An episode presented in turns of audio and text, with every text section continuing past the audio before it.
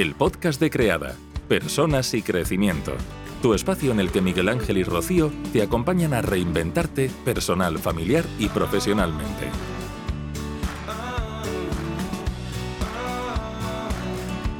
Bueno, Sofía, para quien no te conozca, además de darte la bienvenida y agradecerte que aceptara la invitación, pues contar que, Sofía es mamá de tres peques, que la maternidad le supuso un giro en su vida y es una apasionada de la crianza consciente y de entender que de esa forma tiene una repercusión la crianza en la infancia de los niños y las niñas muy grande.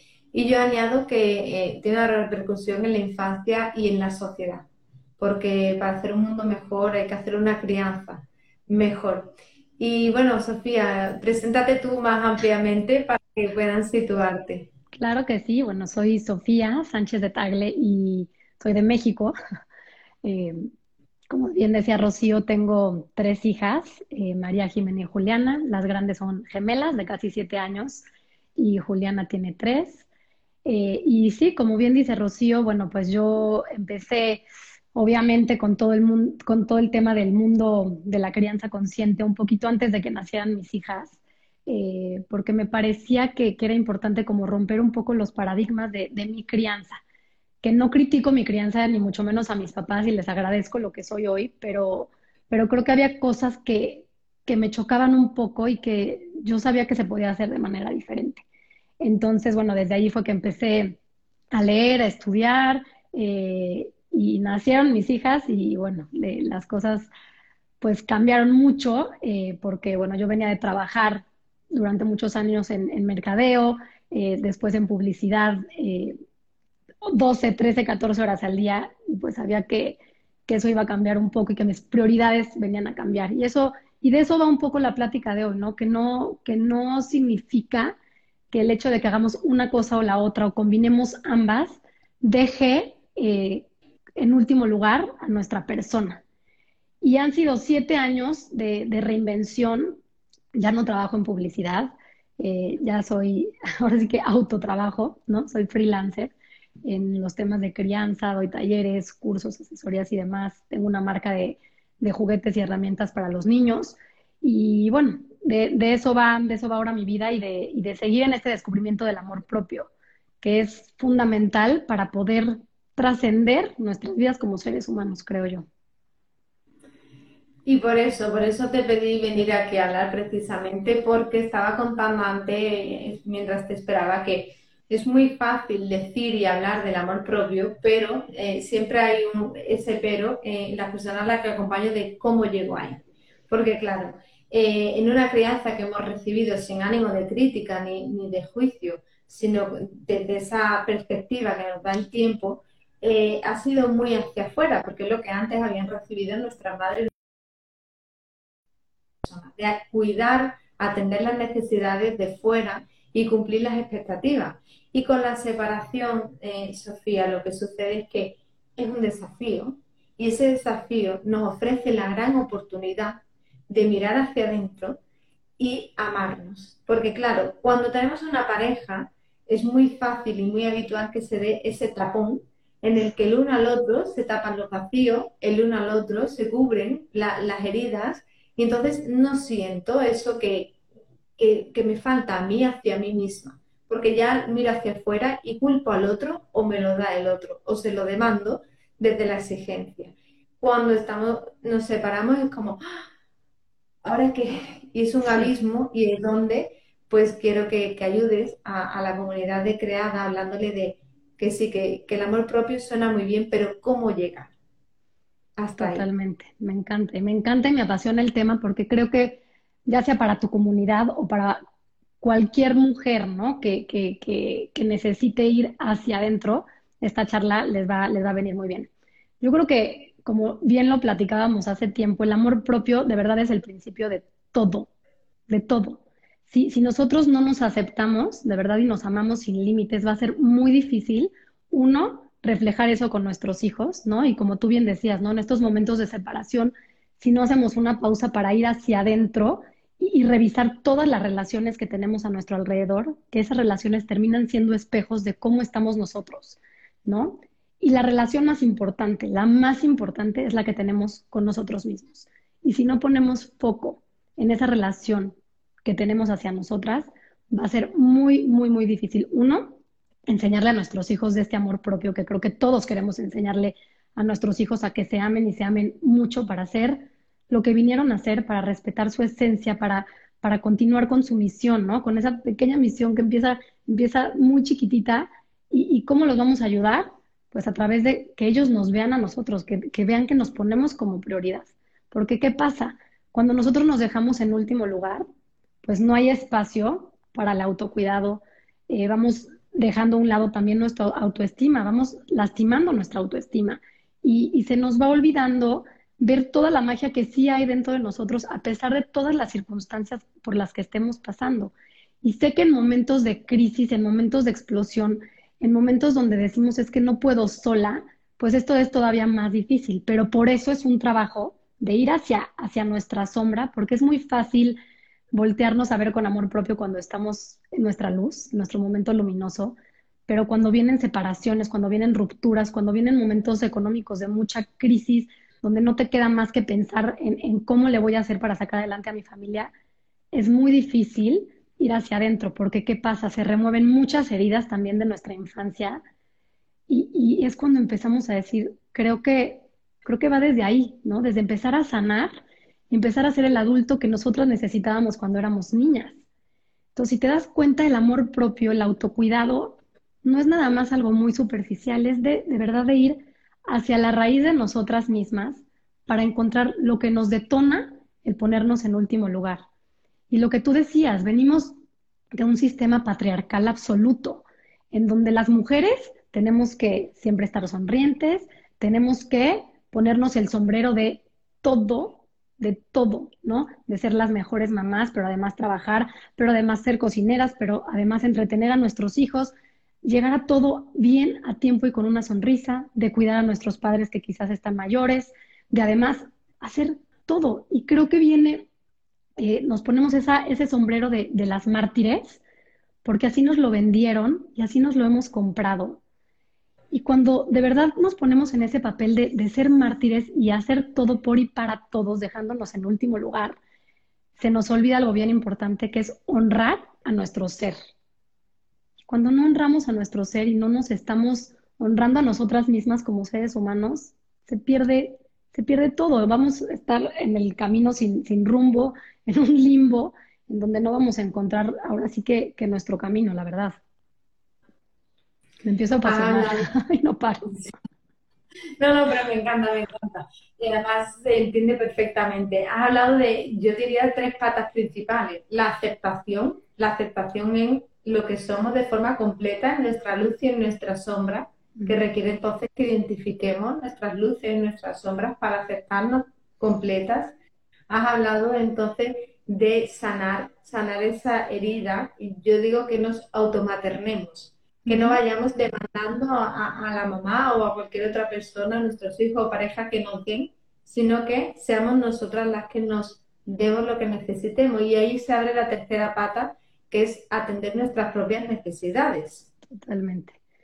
Porque si nosotros no nos volteamos a ver, ¿no? Y nos ponemos en último lugar como suele suceder, pues desafortunadamente no, no vamos a tener el tiempo ni siquiera de ver cuáles son esas necesidades, ¿no? Y sentarnos a ver esas necesidades no es nada más ir por el día y decir, ay, siento que tengo un poco de hambre, ok, es hora de que Sofía coma. No, es sentarnos a conciencia, a escribir todo lo que sentimos que no estamos llenando de nuestras vidas.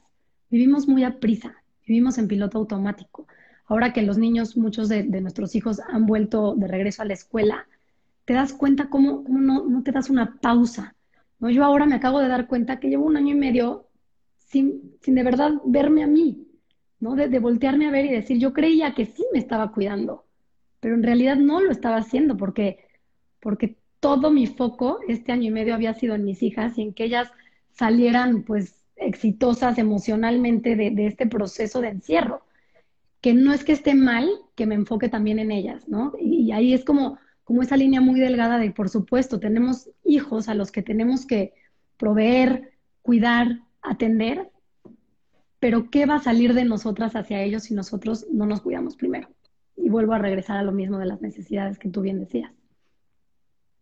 Ahí se abre un gran melón que es el tema de la culpa, porque nos enseñaron que si nos atendíamos, sobre todo nuestras madres, nuestras abuelas, si se atendían a ellas mismas eran egoístas. Y entonces era eh, de buena madre, esa imagen de madre sacrificada y abnegada en no atenderse. Por lo tanto, ahora cambiar el concepto, cambiar la mirada de que el autocuidado es un acto de responsabilidad, supone atravesar esa carga que es la culpa. Totalmente. Y la culpa eh, es, es, una compañera muy traicionera en la maternidad. La vamos cargando, es demasiado pesada. Imagínensela como una, una maleta cargada de piedras que de verdad no nos dejan transitar el camino con fluidez, con paz, con bienestar emocional. Entonces es otra vez parar y pausar cuando de verdad sintamos que la culpa nos empieza a invadir, es decir, ¿por qué me está, por qué me está invadiendo la culpa ahora que estoy saliendo a comer con mis amigas? Pues porque quizás esa sociedad y esas expectativas es que, ¿qué haces divirtiéndote en este momento cuando tú tienes que estar, ¿no? Haciéndoles actividades a tus hijos en la tarde o haciendo el homeschooling. ¿Qué hace una madre fuera de su casa? Sé que esto suena un poco arcaico, pero por lo menos en México, esto sigue sucediendo. La carga del patriarcado y del machismo sigue siendo muy, muy fuerte. Y creo que somos ahora la generación de mujeres que combinamos trabajo con casa que sabemos que la maternidad no es el destino, sino parte del camino, que estamos rompiendo estos esquemas, tanto de, nuestra misión como, como, mujeres, más allá de madres, eh, y como, sí, como personas, ¿no? No podemos olvidar a la persona que está detrás de ese papel de madre, porque entonces sí nos vamos a perder. Esa pérdida en la que se da muchas veces eh, se pone de manifiesto de relieve tras la separación veo mucho esa parte de, pues, una mamá, ¿no? En estos días que estaba haciendo algunas preguntas y me contestaban muchas y, una de ellas decía, llevo cuatro años separada y todavía estoy desubicada. Eso sucede mucho porque cuando nos convertimos en madre, cuando nacemos como madre, parece que perdemos nuestra identidad como persona. Y entonces pareciera que nuestras necesidades y deseos se esfumaran en el momento en el que nace nuestra criatura y, ya entonces solo fuéramos madre de. Y cuando esa identificación está muy fuerte, en el momento de la separación hay una sensación de ruptura, de pérdida, porque si nos hemos identificado en ese rol como ser, entonces es como, ah, entonces ya no soy nada. Y la culpa por disfrutar sin estar con los peques es muy grande, porque esta sociedad eh, que estamos hablando viene a decirnos que si te separas y estás en tus hijos, como ya ese rol entonces no lo juegas en ese momento, es como que tienes que estar de luto. Y, claro, lo que desde Creada queremos visibilizar, y justo por eso te, hemos invitado, es que hay un camino, que es el vivir por una misma desde la conexión con el ser, y somos después muchas cosas. Somos madre, podemos ser pareja, podemos ser amiga, podemos ser hija, podemos... pero e, ese encuentro con una misma, primero. Totalmente. Y creo que también es un tema de poner muchas prioridades, ¿no? Y, sentarte de verdad a conciencia, decir, ok, ahora que tengo hijos de esta edad, ¿no? Entre 7 y 3 años, o ya cuando son mayores, dependiendo mucho de la edad de tus hijos, ¿no? Y qué tanto te necesitan, pues decir, mi prioridad ahora es mi trabajo, mis hijos y mi relación de pareja. O si no tienes pareja, mi relación, tu relación contigo misma. Y, y, y ver qué, qué se puede sacrificar, y no me gusta la palabra sacrificar, pero qué ¿Qué se puede poner en pausa para que entonces te puedas enfocar en lo que necesita ahora en este momento tu atención? Yo me quiero suponer, y, tú me puedes corregir, cuando, cuando estás pasando por un proceso de separación, pues tu prioridad es que, tú, que tu ser sane, ¿no? Vas a seguramente a, ir a lo más fondo, a tu obscuridad más profunda para entonces poder salir luminosa de, esa situación y, atender a tus hijos y, ahí se va a ir tu, foco y tu tiempo en ese momento, pero sabes que también son momentos temporales, que no tiene que ser así todo el tiempo. Entonces uno va negociando y también creo que es, muy importante el, poner límites. También como mujeres, eh, creo que hemos crecido en, complacer, en, decir sí a todo, en que el no está mal visto y para nada. Creo que tenemos que empezar a hacer un común denominador el que, el que digamos que no no tenemos que dar justificaciones de ser nuestra prioridad. Si no podemos porque no queremos, no queremos. No tenemos que estarnos justificando.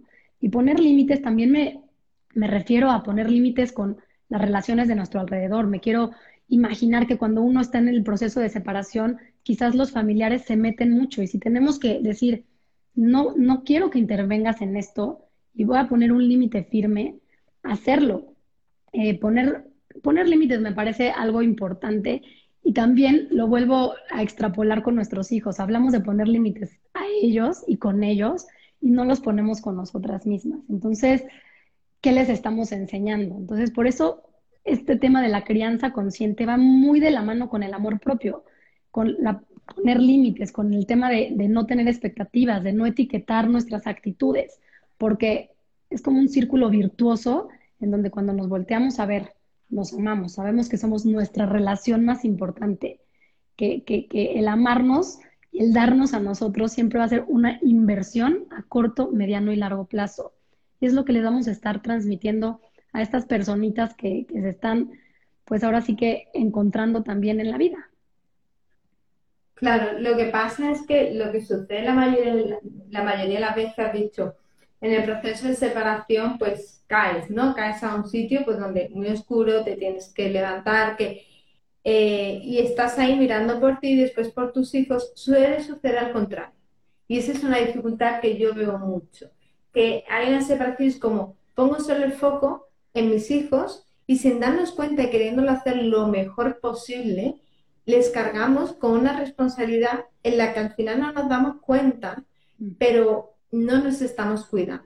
Y si como madres en ese proceso no nos cuidamos y no hacemos por reubicarnos, por crecer en esta oportunidad que nos ofrece la separación, hay un peso que dejamos caer en el no estoy bien, no me encuentro bien, donde si nos quedamos en la espiral, ese peso recae en nuestras criaturas, que como están en etapas egocéntricas, porque es lo que les corresponde por edad, se sientan además culpables y responsables de eso. Entonces yo creo que, es aprender a, cambiar la mirada y es no es desatender a los hijos y a las hijas jamás, porque son las personas más vulnerables y más en un, proceso de separación, eh, pero atenderles desde el autocuidado, desde el, hacer por tener los recursos para poder avanzar y así liberarles, liberarles de eh, todo peso, que no sean sus propias vidas, que no sea lo que les corresponde atendiendo a sus edades. Y yo ese es el fin que considero que, que es muy importante y que es sanador y liberador, pero que por todo esto de donde venimos tendemos a solo la mirada en ellos y en ellas. Y es, no, no, es la mirada en ti hacia ellos y ellas, pero primero en ti, porque si no somos, siempre lo digo, ¿no? En vez de ser una uva jugosa que nos entregamos, somos esa pasa arrugada y seca y nos damos desde ahí. Claro, ¿qué jugo le vas a sacar a esa pasa? ¿Qué vas a dar? ¿No? No puedes dar lo que no tienes. Y ahora que hablas del tema de, la separación, eh, creo que el amor propio en, este caso en particular, es, realmente estar dispuesta a evolucionar. Y una separación es evolucionar, no para peor, al revés, es evolucionar para, para ser tu mejor versión y desde tu mejor versión es donde tú vas a hacer esa uva, como bien dices, jugosa, que tiene todo para darle a esos, a esos niños, ¿no? Exacto. Y en ese camino que tú estás hablando de los límites, yo rescato de una frase que te he leído que me encanta, que me parece muy importante destacar, que dice, nadie puede quitarnos nuestro poder si nosotras no lo permitimos. Totalmente, somos dueñas de ese poder y si nosotros permitimos que alguien más, ¿no? Absorba nuestro poder, pues estamos cediendo lo más importante que tenemos, ¿no? Y esa energía, nuestra energía es sagrada. Entonces, pensemos todos los días de verdad hacia dónde se va a ir esa energía, hacia pelearnos con, esas, bueno, con los padres de nuestros padres o madres de nuestros hijos, o enfocarnos en yo estar bien para poder transmitir eso a los niños y para que esta separación sea lo más consciente posible. Y eso también en las relaciones de pareja del día a día con, nuestros, nuestras parejas, ¿no? Eh, es, es, quiero discutir sobre esto, ¿vale la pena? ¿Esto va a trascender o no va a trascender? porque, como bien decías, no podemos ceder nuestro poder, no podemos ceder nuestra sagrada energía, ¿no? Hay que, la vida y para mí de verdad es, es una danza, pero hay que decidir con qué música queremos danzarle a la vida, ¿no?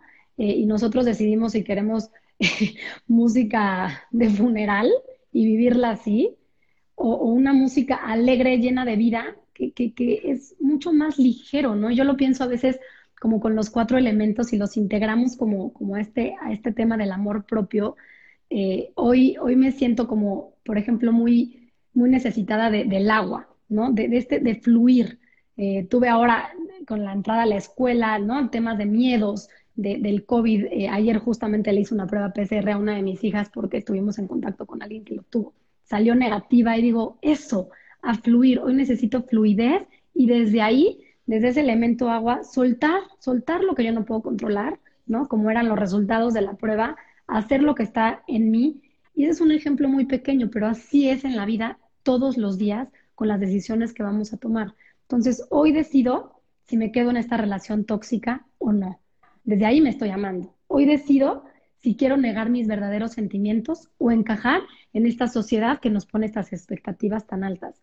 Hoy decido si quiero ignorar mis deseos o satisfacer los deseos de los demás. Hoy decido si quiero estar para los demás a expensas de mi salud, porque eso pasa. Al final del día podemos continuar con este camino de, de las mártires, podemos continuar con este camino del sacrificio, pero nuestro cuerpo de verdad va a llegar un día que nos va a decir ya no más. Y por eso vienen las migrañas, por eso vienen pues enfermedades que, decimos, pero ¿por qué me está pasando esto? Porque no estamos escuchando nuestro cuerpo, no nos estamos eh, dando dosis de autocompasión, no nos estamos honrando, no nos estamos escuchando. Y el cuerpo va a llegar a un punto de verdad que va a decir, Rocío, Sofía, para, volteate a ver a ti, ¿qué necesitas para, para, para poder estar bien? Totalmente. Has dicho algo que me parece que es clave y que es un pilar básico que añadimos a lo que hemos dicho anteriormente, que es la responsabilidad. Porque muchas veces ponemos la responsabilidad de nuestras decisiones fuera. Es que tengo que o es que es lo que hay. Y, y a mí ahí me gusta recordar que como personas adultas tenemos mucho que elegir y podemos elegir. Yo siempre pongo el ejemplo más básico, que es que si respiro, vivo. Si no respiro, muero. A partir de ahí estoy eligiendo constantemente a lo largo del día. Y si hay algo que yo no quiero, que no me gusta, lo puedo cambiar.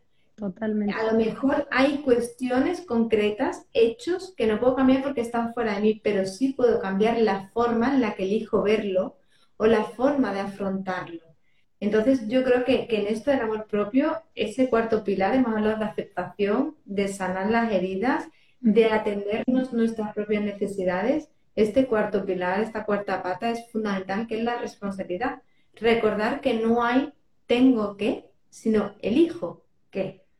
Me encanta. Justo vi que se conectó a una persona que, quiero mucho, que, habla, me acuerdo de un post muy claro que, me quedó guardado, ¿no? la diferencia entre el tengo el quiero y el elijo. El tengo no va desde la libertad. Tengo que cuidar a mis hijos. Lo estás haciendo forzada desde una energía totalmente pasiva y negativa. Al quiero, bueno, pues ahí por lo menos hay un deseo y el elijo es con toda la libertad y convicción de quererlo hacer. Y si todos los días, como tú bien dices, nuestra vida es una elección, porque quiero hacer esto por y para mí, y por ende eso se va, va a ser un reflejo de todas nuestras relaciones, y por eso es una invitación también a, que, a que el amor propio, y lo vuelvo a repetir, no sea nada más un deseo de quiero amarme y me levanto todos los días a hacer mis afirmaciones de soy valiosa, soy suficiente. Claro que ayuda, pero creérnoslo y elegir en cada una de nuestras acciones, ir con la mirada hacia adentro y eso de verdad se va a reflejar en todas las relaciones que tengamos. Y, es, y es, empezar a darnos cuenta, si mis relaciones allá afuera están pues algo negativas, algo mal, ¿qué hay en mí que estoy atrayendo ese tipo de relaciones? Somos un espejo. Entonces, ve, me encanta. Hoy decido, ¿no? Eh, hay, que, hay, que ponerlo, hay que ponerlo en práctica. Así es.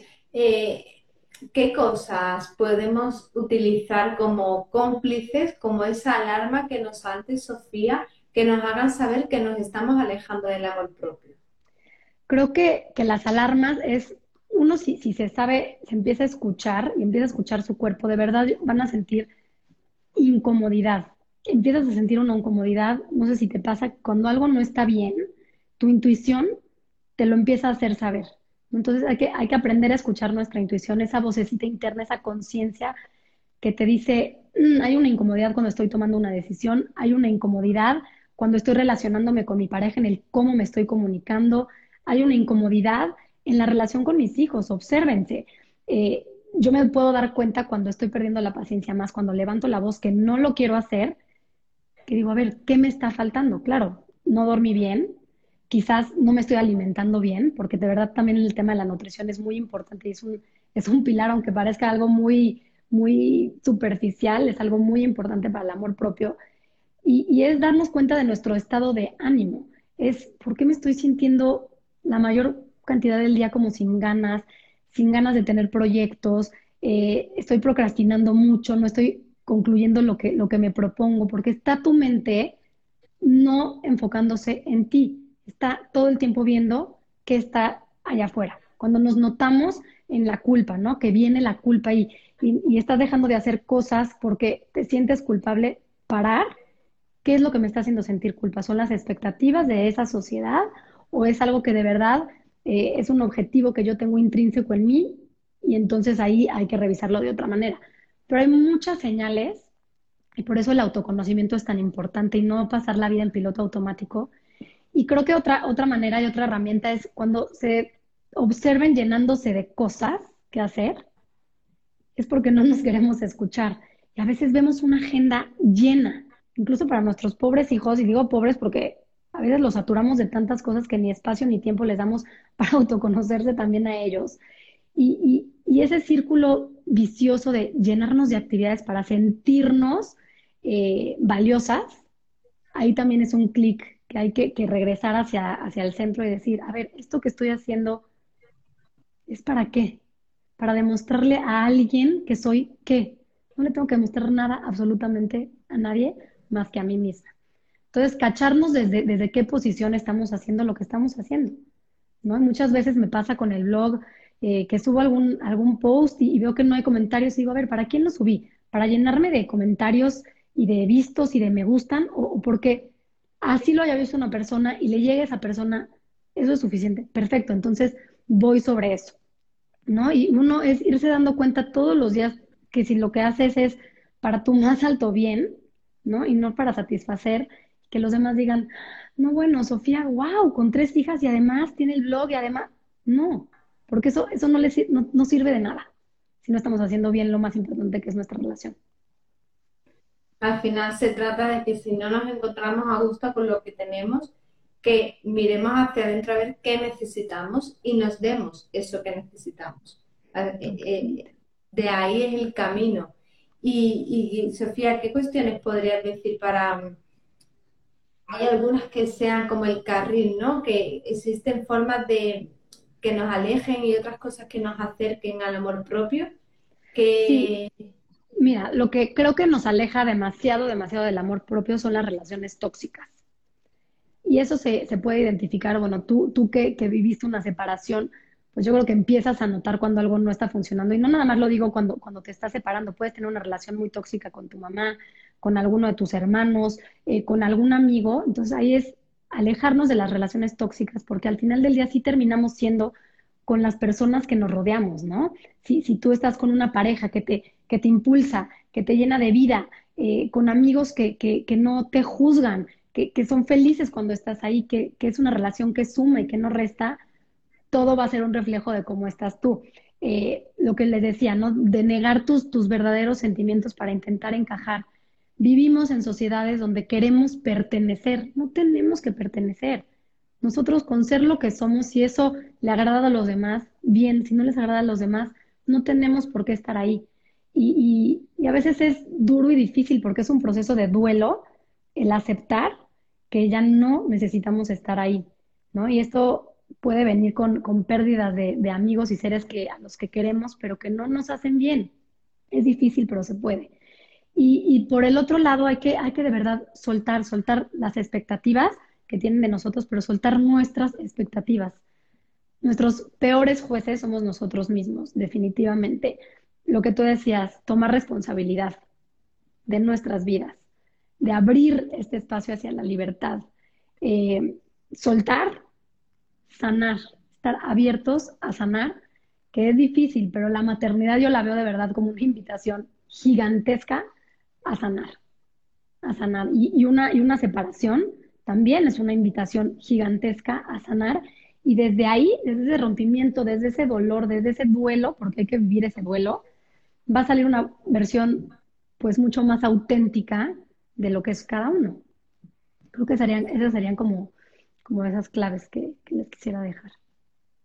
Y que nuestras criaturas lo que nos, necesitan es auténticas, que no perfectas, que es esa tendencia la que nos llevaba ¿no? el carril de la maternidad y que a mí me gusta mucho, Sofía, que tú lo hablas en uno de tus posts y yo soy muy, muy fan del concepto de que disfrutemos la maternidad, que es verdad que es muy cansado, que puede ser agotadora, que pero que no se nos olvide disfrutarla desde esa autenticidad. Pero claro, cuando vivimos en una maternidad en, la exigencia de tener que cumplir unos cánones y ser además una superwoman, eh, ahí es que no cabe el, disfrute.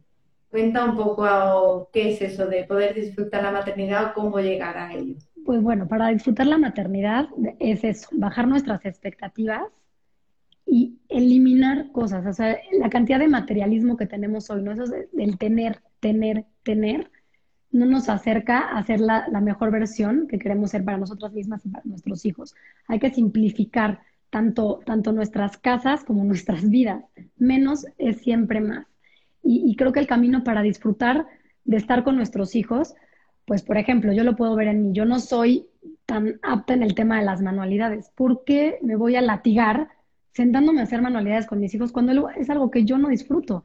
Entonces es observar cuáles son las necesidades y los intereses y gustos de mis hijos y observar cuáles son mis necesidades, mis intereses y mis gustos y ver qué puedo empalmar para poderlo disfrutar y hacer con mis hijas.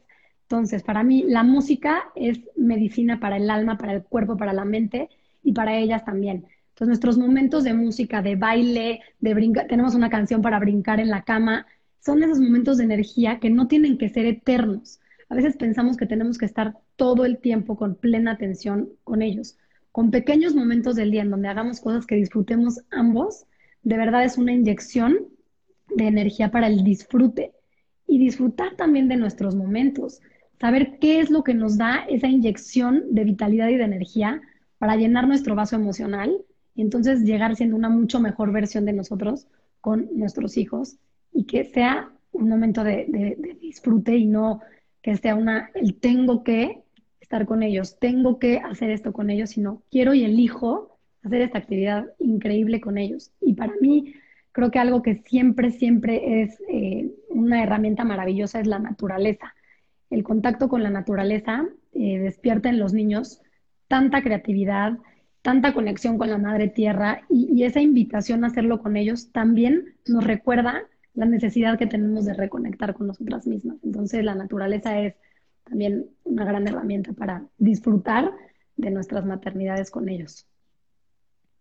Escucharnos, en definitiva, escucharnos para no hacer desde fuera lo que se supone, sino que es lo que yo quiero hacer. Y eso está bien, porque al final eh, yo digo que le viene bien irnos humanizando. Si nos esforzamos por ser auténticas en vez de perfectas, les ayudamos a, ver que también nos equivocamos, que también metemos la pata y, que somos, nos ponemos en primer lugar. Que, podemos abandonar el amor propio, y, pero desde el, desde el ser, desde la conexión real con una misma, para que aprendan a amarse, a ponerse en primer lugar y así no tengan que lidiar como nosotras con la culpa.